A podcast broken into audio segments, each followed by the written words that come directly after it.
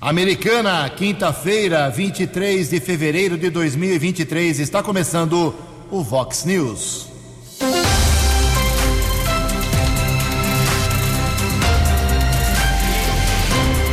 Vox News, você tem informado.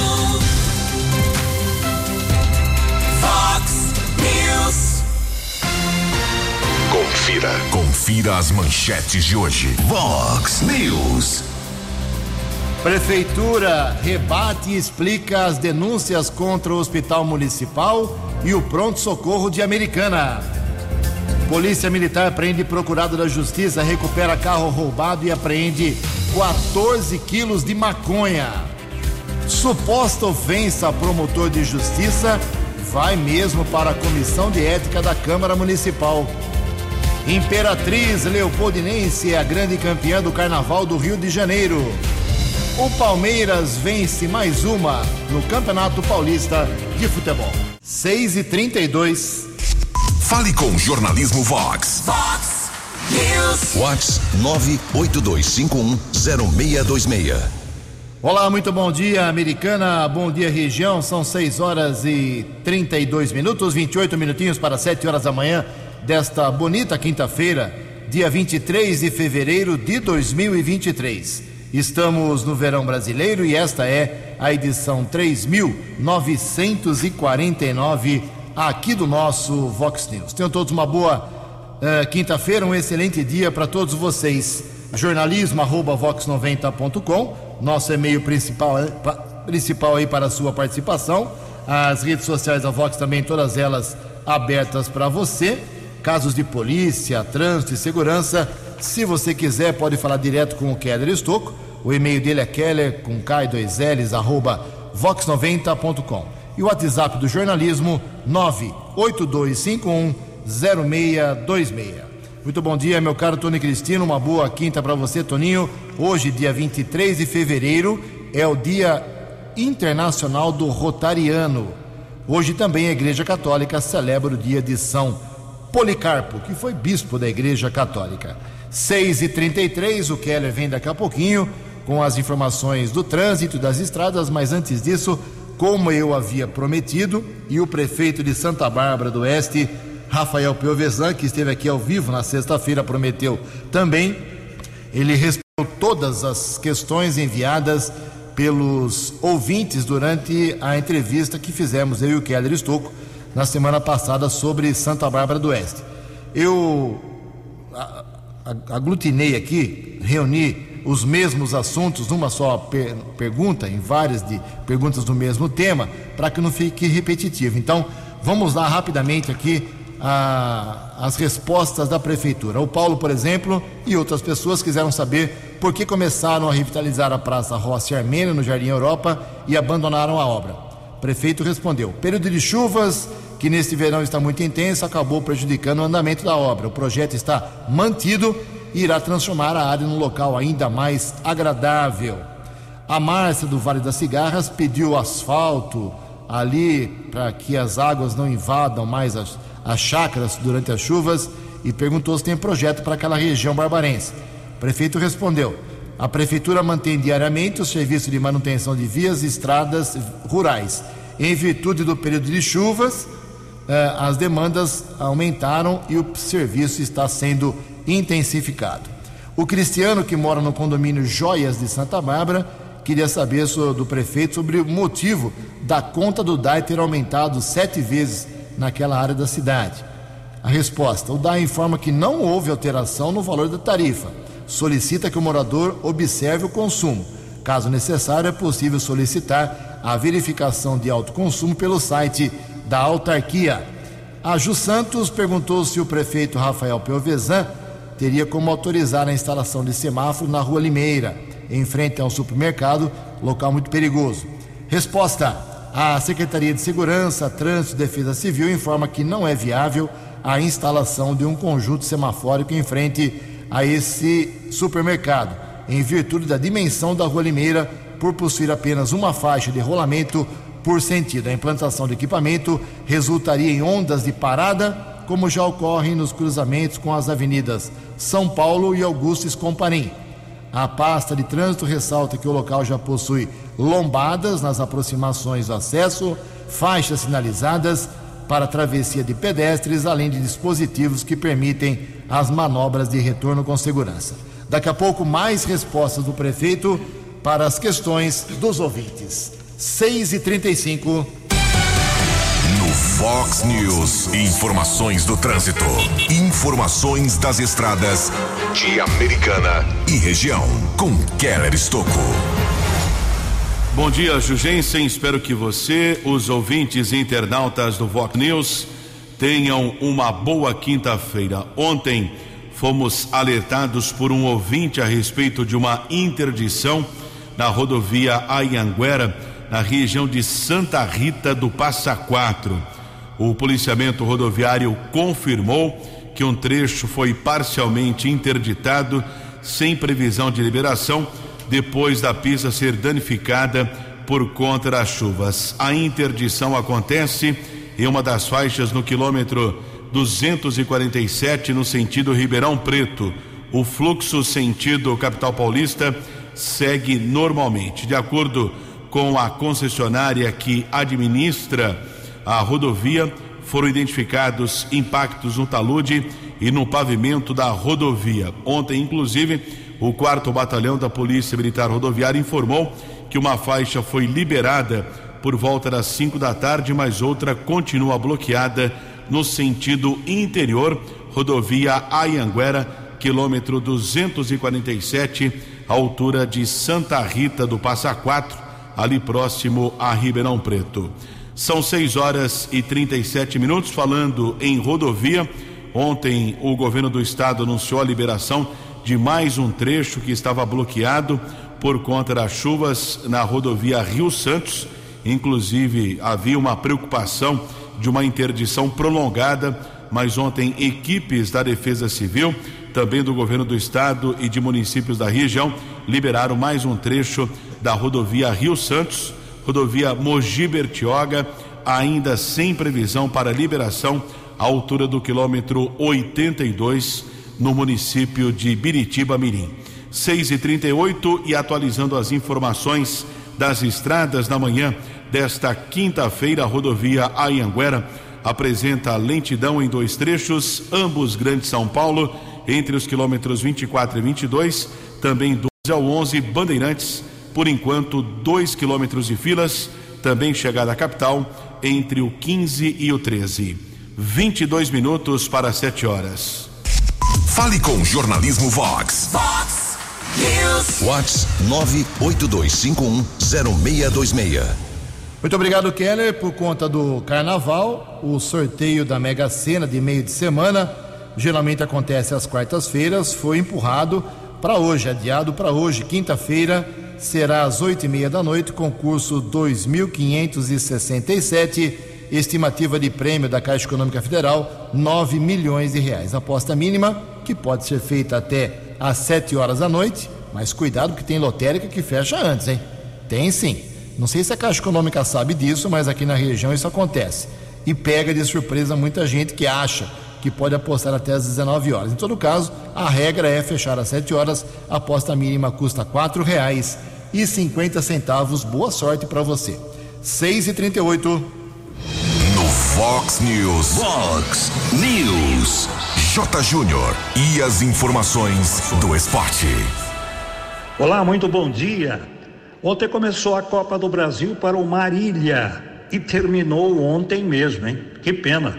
O Marília jogou em casa contra o Brusque de Santa Catarina e perdeu de 3 a 0. Hoje o Santos no Distrito Federal pega o Ceilândia, o Vasco pega o trem lá no Piauí, São Luís e Juventude, Curitiba e o Maitá. Libertadores hoje, fase classificatória para a chave de grupos, tem o Fortaleza no Uruguai contra o Deportivo Maldonado. E ontem o Atlético Mineiro na Venezuela ficou no 0 a 0 com o Carabobo. Semana que vem jogo de volta em Belo Horizonte. Série A2 do Paulista ontem, Ponte Preta só empatou com o Primavera de Indaiatuba 1 a 1. Macaca não perde a seis jogos e segue líder. E a Série A1 do Campeonato Paulista teve o São Bernardo ontem, complicando ainda mais a vida do Ituano, 2 a 0 para o Bernô, e o Palmeiras passou pelo Bragantino no Allianz 2 a 0. Torneio Internacional de Futebol Feminino, segunda derrota seguida da seleção brasileira. Tinha perdido para o Canadá 2 a 0 e ontem perdeu para os Estados Unidos 2 a 1. E o tenista Tomás Bellucci se aposentou ontem, né? Do tênis profissional, disputando o Rio Open. Perdeu para o argentino Baez. Um abraço, até amanhã. Você, você, muito bem informado. Este é o Fox News. Fox News.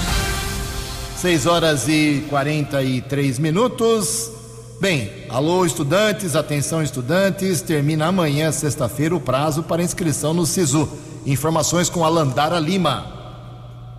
Termina nesta sexta-feira, dia 24, o prazo de inscrição da chamada regular do Sistema de Seleção Unificada, o SISU. O estudante que está interessado em conquistar uma vaga nas instituições públicas de ensino superior deve entrar no site do Portal Único de Acesso para realizar a inscrição. O resultado do processo seletivo será divulgado no dia 28 de fevereiro. Para o professor da rede estadual de ensino, Adonias Freitas, o aluno deve ficar atento às notas de cortes parciais divulgadas diariamente ao longo do período de inscrição. É importante que o candidato acompanhe a sua nota de corte com mais frequência, uma vez que o processo durará oito dias. Então, nesse caso, convém acompanhar com mais atenção, perceber e analisar com muito mais frequência frequência a sua nota de corte, porque pode acontecer de em determinado dia o candidato estar dentro do número de vagas e no dia seguinte ele está bem distante. Para os estudantes que não forem contemplados na chamada regular do SISU, o prazo para manifestarem o interesse na lista de espera será de 28 de fevereiro a 8 de março. O professor alerta para o cuidado ao escolher a primeira e a segunda opção de curso.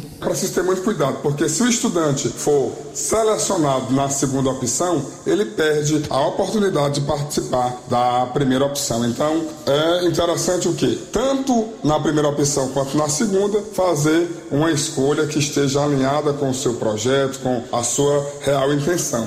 O período de matrículas da primeira chamada do SISU 2023 vai ser de 2 a 8 de março do Ministério da Educação, este ano o programa está ofertando mais de 226 mil vagas em 128 instituições públicas de ensino superior participantes, sendo 63 universidades federais. Reportagem Landara Lima. Fox News. Fox News. Obrigado, Landara. 6 e 44 16 minutos para 7 horas. O Keller Estouco atualiza agora a situação do trabalho de rescaldo, resgate, providências, ações governamentais lá no litoral norte. Keller, por gentileza.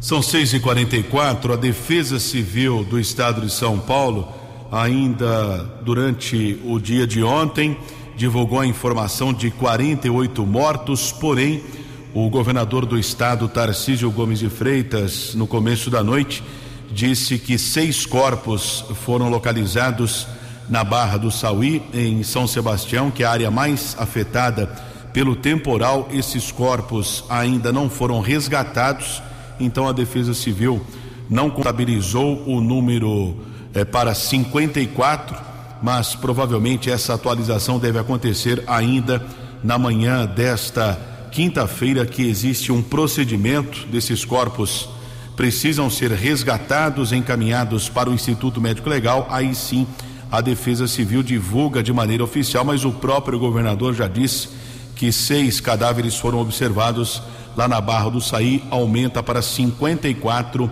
o número de vítimas fatais. Em relação a desaparecidos, o número está em torno de 38, mas como nós dissemos durante a semana, existe uma, uma dificuldade de comunicação apesar que o sinal de celular retornou na região também energia elétrica, mas ainda existe essa dificuldade na apuração para o número preciso de desaparecidos. Também ontem nós divulgávamos aqui no Vox News, confirmação aconteceu depois por volta das 11 da manhã, um grupo de quatro militares bombeiros eh, partiu do posto de bombeiros de Americana.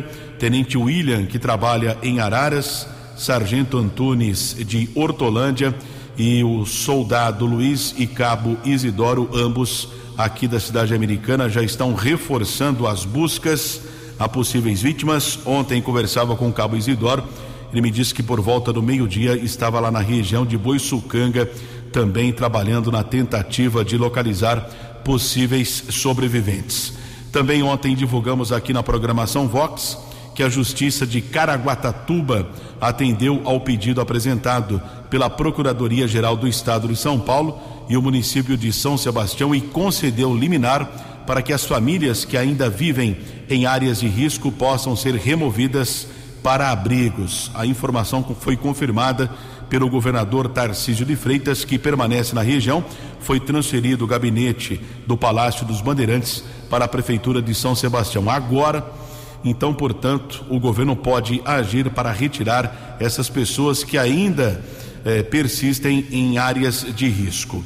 Houve um reforço na segurança com quase 400 policiais militares do batalhão de choque, já que foi confirmado alguns saques em algumas moradias eh, que foram desocupadas, moradores deixaram os locais e imóveis foram saqueados. Então, portanto, existe o reforço por parte da tropa de choque da Polícia Militar de São Paulo. E essa semana nós divulgamos que teve início uma campanha de arrecadação de alimentos, roupas, produtos de higiene, produtos de limpeza, água mineral para as vítimas do litoral norte. Uma iniciativa do Tenente Coronel Adriano Daniel, comandante do 19 Batalhão da Polícia Militar, que faz um pedido aos ouvintes internautas do Vox News. Olá, sou o Tenente Coronel Daniel, comandante do 19 Batalhão de Polícia Militar do Interior, que fica sediado aqui em Americana, que abrange também Santa Bárbara do Oeste, Cosmópolis, Arthur Nogueira e Engenheiro Coelho. Estamos vivendo um momento delicado em que nossos irmãos desabrigados do litoral estão precisando de nossa ajuda. Então nós tomamos a iniciativa de intermediar a arrecadação de alimentos, roupas e principalmente água mineral. Então peço a todos que colaborem. Todos, todas as bases que estão sob o meu comando estarão recebendo os donativos. Muito obrigado e que Deus abençoe a todos. Isso, Tenente Coronel Adriano Daniel. As doações podem ser entregues, como disse o oficial da PM, em qualquer unidade da Polícia Militar aqui da nossa região, em Americana. O 19 Batalhão fica na Avenida Ângelo Pascotti, no Distrito Industrial Nossa Senhora de Fátima, pelotão de força tática na Avenida Nicolau João Abdala, região do bairro Antônio Zanaga, sede da primeira companhia na Praça Governador Miller e também a base comunitária na Avenida Iacanga, no Jardim Ipiranga. 6 e 49 Obrigado, Keller. 11 minutos para 7 horas. Mais um terremoto atingiu a região da Turquia, mais a Turquia do que a Síria seis pessoas mortas já confirmadas. Agora nós temos com esses dois terremotos, num intervalo aí de duas semanas e meia, praticamente, 45 mil pessoas mortas. Uma grande tragédia. Dez minutos para sete horas. A opinião de Alexandre Garcia. Vox News. Bom dia, ouvintes do Vox News. Agora de manhã deve estar chegando a São Sebastião a nau capitânia da Marinha, o Atlântico, um navio aeródromo com seis helicópteros, 200 leitos de um hospital de campanha, 150 fuzileiros que vão desembarcar nas praias de São Sebastião para ajudar as pessoas. E estão chegando a Porto Alegre cinco ministros, um sinal que o governo está preocupado eh, com o agro. Depois de ter cortado linhas de crédito do, do BNDES, que vai emprestar para Venezuela e Cuba, agora deu esse sinal reconhecendo a importância do agro. De 497 municípios do Rio Grande do Sul, 376, 371 estão em emergência pela seca, por falta de chuva. E é isso que os cinco ministros vão ver na fronteira sul do estado, município de Bagé, uh, e anunciar medidas. Vai, vai também o futuro presidente da CONAC. É um sinal positivo do governo, né? porque uh, esse governo foi eleito por muita gente que detesta o agro. são faquires, não, não gostam de comida, provavelmente. Porque tudo que eles comem é o agro, tudo que eles vestem é o agro, é o algodão. Né? Tudo que eles andam de veículos é o agro, né? é o biodiesel, é o álcool. Tudo que eles comem vem do agro, tudo que eles bebem vem do agro também. Né? Então não adianta ficar negando, né? ou estão abandonando a, a, alimentação e vão acabar morrendo porque essa é a energia do corpo humano. É uma, uma bobagem. O governo talvez esteja reconhecendo isso e faz esse gesto para ver se começa a acabar com o preconceito. Porque se o governo está gastando mais, inclusive, vai depender ainda mais do agro e das exportações e de ter as prateleiras dos supermercados sempre abastecidas para ter a garantia alimentar. De Brasília para o Vox News, Alexandre Garcia. No app Vox, ouça o Vox News na íntegra. Oito minutos para sete horas. Daqui a pouco, o secretário municipal de saúde, Danilo Carvalho de Oliveira, vai rebater aí, vai explicar, justificar as cinco graves acusações feitas, divulgamos ontem, eh, pelo vereador Walter Amado, do Republicanos da Câmara Municipal de Americana.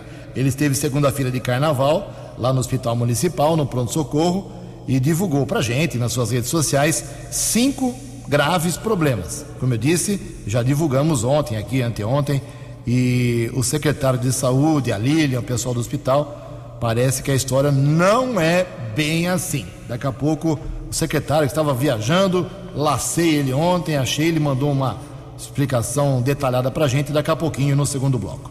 Sete minutos para sete horas. No mês passado, janeiro, primeiro mês do governo Lula, a produção e o emprego na indústria não tiveram uh, números muito positivos, não. Informações com a Paloma Custódio. A produção e o emprego caíram no setor industrial em janeiro deste ano. É o que aponta a pesquisa Sondagem Industrial da Confederação Nacional da Indústria, a CNI. O índice de evolução da produção está em 46,1 pontos, número abaixo da linha divisória de 50 pontos. Ele varia de 0 a 100 e quanto mais distante da linha de corte em direção ao zero, maior e mais disseminado é o recuo. O índice de evolução do número número de empregados recuou para 47,8 pontos.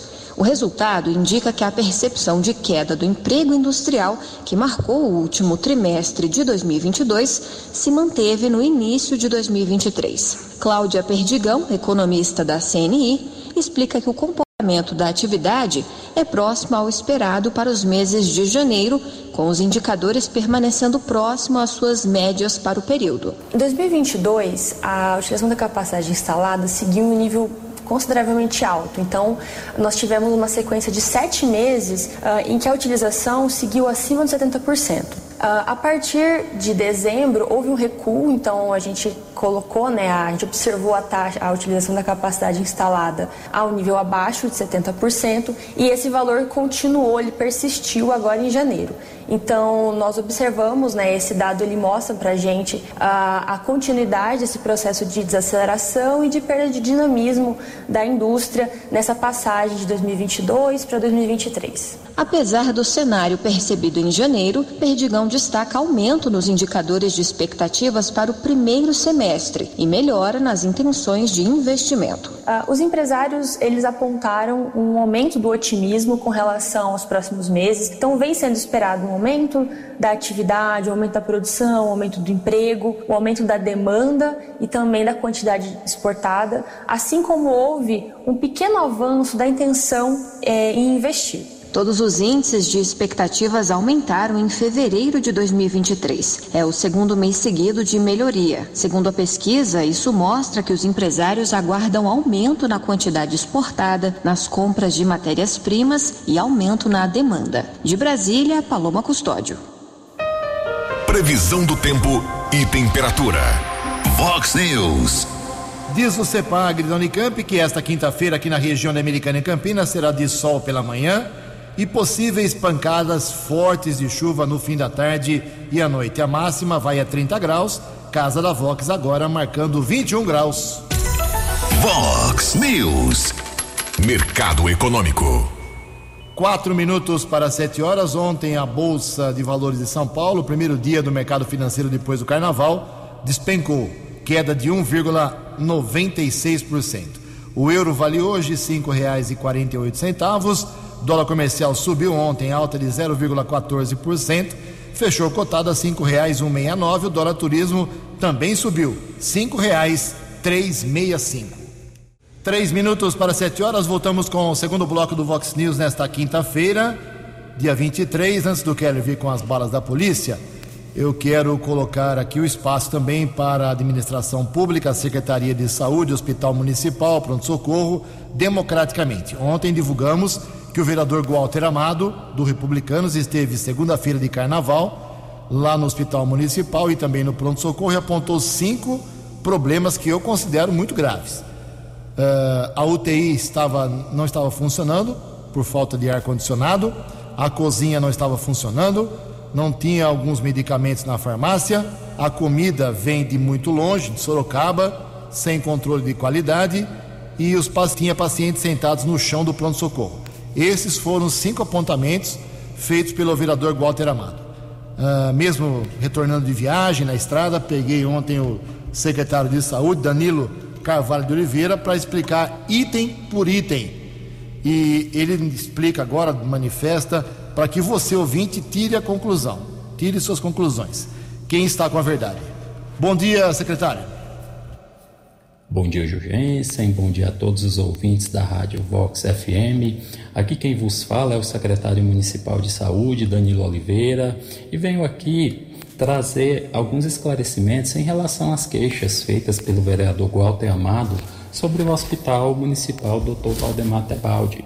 E de antemão já tenho a esclarecer que se tratam de denúncias infundadas e descontextualizadas, e que agora eu vou falar um pouquinho sobre cada uma destas denúncias. A primeira, ele traz que a UTI está fechada por problema no ar-condicionado. É sabido por toda a população de Americana que na semana passada nós entregamos a ala 3, junto com a ala 3, 10 leitos de UTI, certo? É, antes de fazer a transferência dos pacientes, a nossa equipe de manutenção identificou de engenharia que o leito de isolamento, só para vocês saberem, nós temos 10 leitos na UTI, 9 que ficam no salão compartilhado e um que é isolamento para pacientes que precisam estar tratados de forma isolada e separada. E neste leito de isolamento, o barulho do ar-condicionado estava anormal. Consequentemente, a nossa equipe de engenharia já identificou qual, foi a, qual é a não conformidade e já solicitou uma visita técnica da empresa responsável pela instalação do equipamento. Entretanto, todos os leitos de UTI continuam ativos, pois apenas a transferência de local é que foi adiada e nos próximos dias essa não conformidade dos ar -condicionado, do ar-condicionado será resolvido e, consequentemente, o espaço novo estará apto para a utilização. O segundo tópico, ele traz que a cozinha está sem funcionar. E olha como é importante a contextualização. Como vocês sabem, a organização social assumiu a gestão compartilhada do Hospital Municipal. E, ao entrar na cozinha, a própria organização social solicitou uma visita da vigilância sanitária para que a vigilância sanitária elenque todos os pontos de melhoria para que a organização social possa resolver esses pontos de melhoria e, consequentemente, funcionar de acordo com as normas da vigilância sanitária.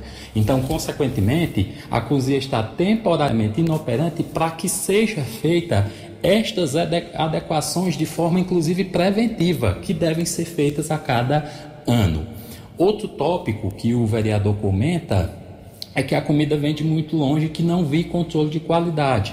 Em relação a isso, a organização social me documentou que existe uma equipe, uma nutricionista e uma equipe que avalia as condições de transporte, porque não é só a chegada, mas é o transporte, a produção e, consequentemente, a chegada e a recepção do alimento. Entretanto, para além dessa questão da própria OS fazer isso, eu determinei que a vigilância sanitária verifique as condições de transporte, condições sanitárias de veículo, a temperatura dos alimentos na chegada do serviço de nutrição, o tipo de acondicionamento durante o transporte, enfim. Para além do serviço que a OS já está fazendo, eu determinei que a vigilância faça essa dupla checagem. Outro item que é trazido pelo colega é, é, vereador é a questão da falta de medicamento. É sabido por todos os ouvintes que Desde que nós passamos pelo período da pandemia, em seguida com guerra de Ucrânia e Rússia, alguns insumos, principalmente hospitalares, eles têm sido é, amplamente afetados, desde a sua aquisição, da sua produção e, consequentemente, tem ocorrido algumas faltas no âmbito hospitalar. Entretanto, é importante ressaltar para o nosso ouvinte que quando eu trabalho com anestésico no hospital, a gente não trabalha com anestésico, a gente trabalha com vários anestésicos, analgésicos, anti-inflamatórios. E quando você não tem um insumo, automaticamente você troca por outro insumo que tem a mesma eficácia, a mesma eficiência e a mesma segurança. Ou seja, você não desassiste o nosso usuário, o nosso paciente. E em relação a outra queixa que o, o vereador traz, que existiam pessoas no chão do pronto-socorro. É, a questão da superlotação nos pronto-socorros existe no país inteiro, na verdade no mundo, ela é um fenômeno que ela tem picos. A gente tem dias que tem uma lotação maior e, consequentemente, tem dias que a lotação é menor.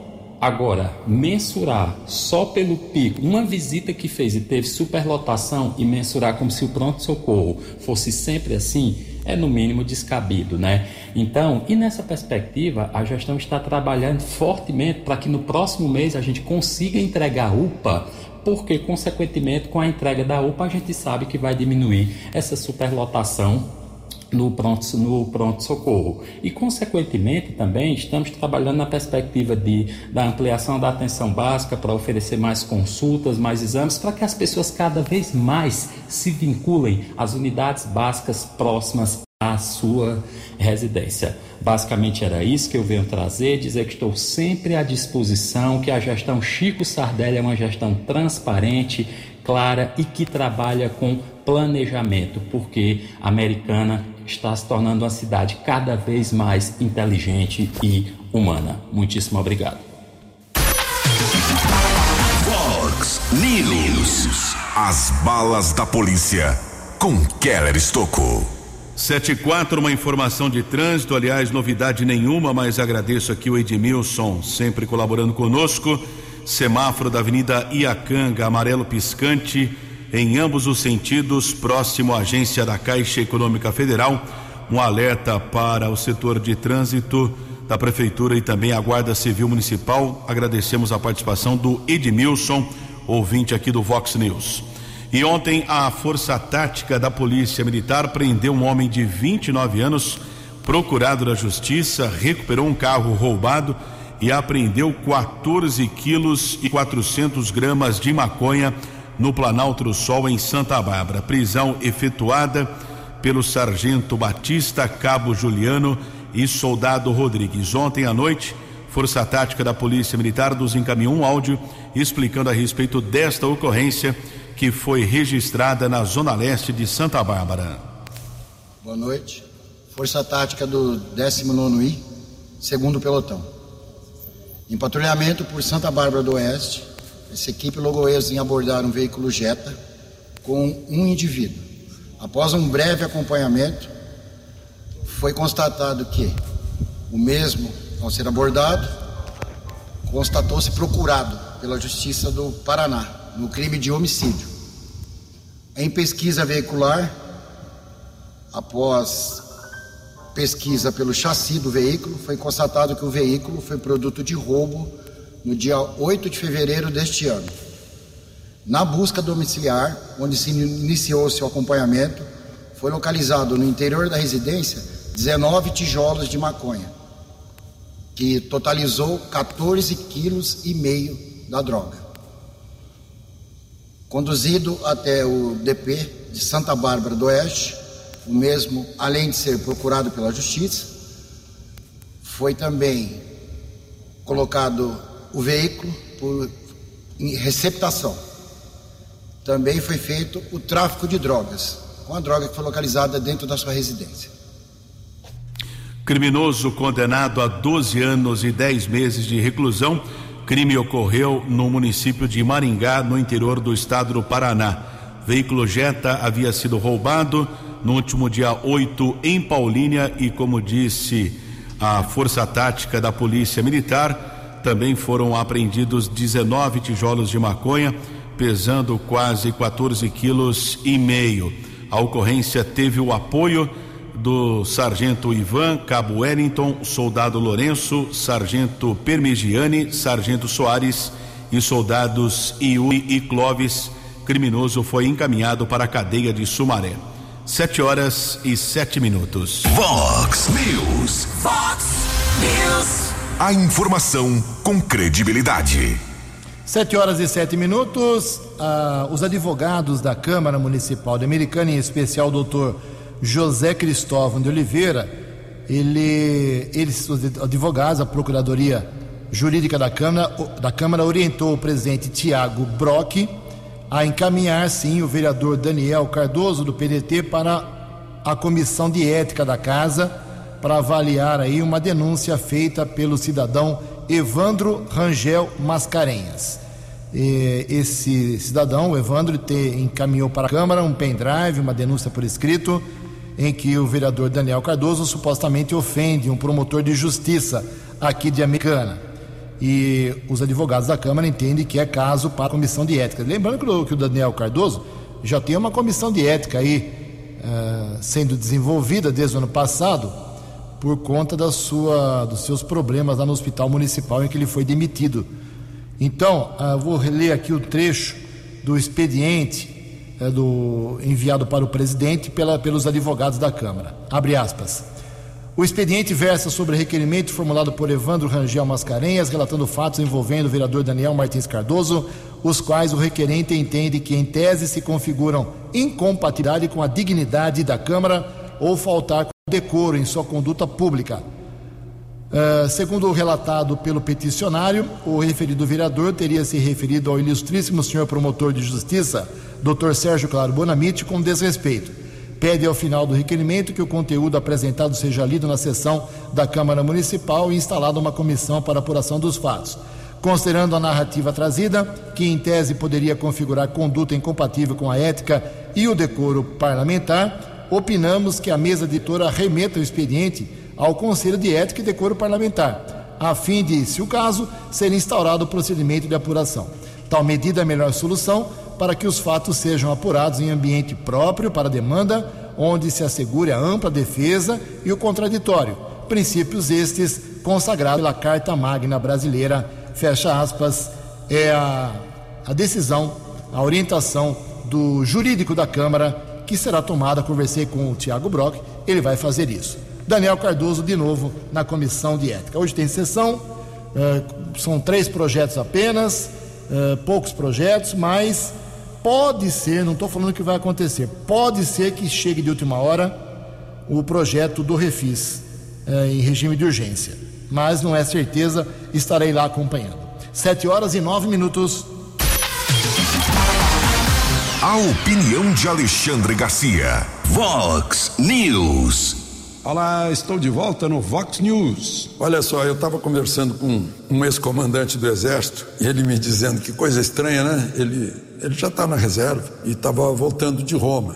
É, ele já teve muito contato lá com o cemitério de Pistoia, com os monumentos lá, lembrando a Força Expedicionária Brasileira. Ele disse: Pois é, é fui obrigado a usar máscara no avião né, para chegar aqui no Brasil em pleno carnaval e, e todo mundo sem máscara. Que estranho, né?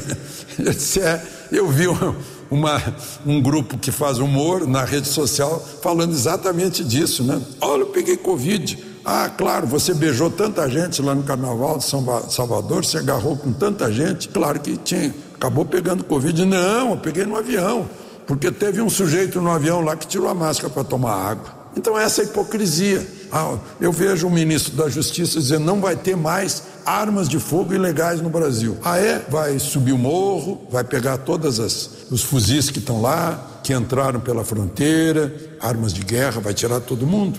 Ah, na capital do país, onde ele fez essa declaração, em quatro dias de carnaval, cinco pessoas morreram esfaqueadas. E aí, vai fazer o que com as facas? Vai mandar fechar as cozinhas? O que vai acontecer? É, então, a gente fica de conversa fiada, sem resolver os problemas, porque nós somos incapazes de encarar os fatos como eles verdadeiramente são.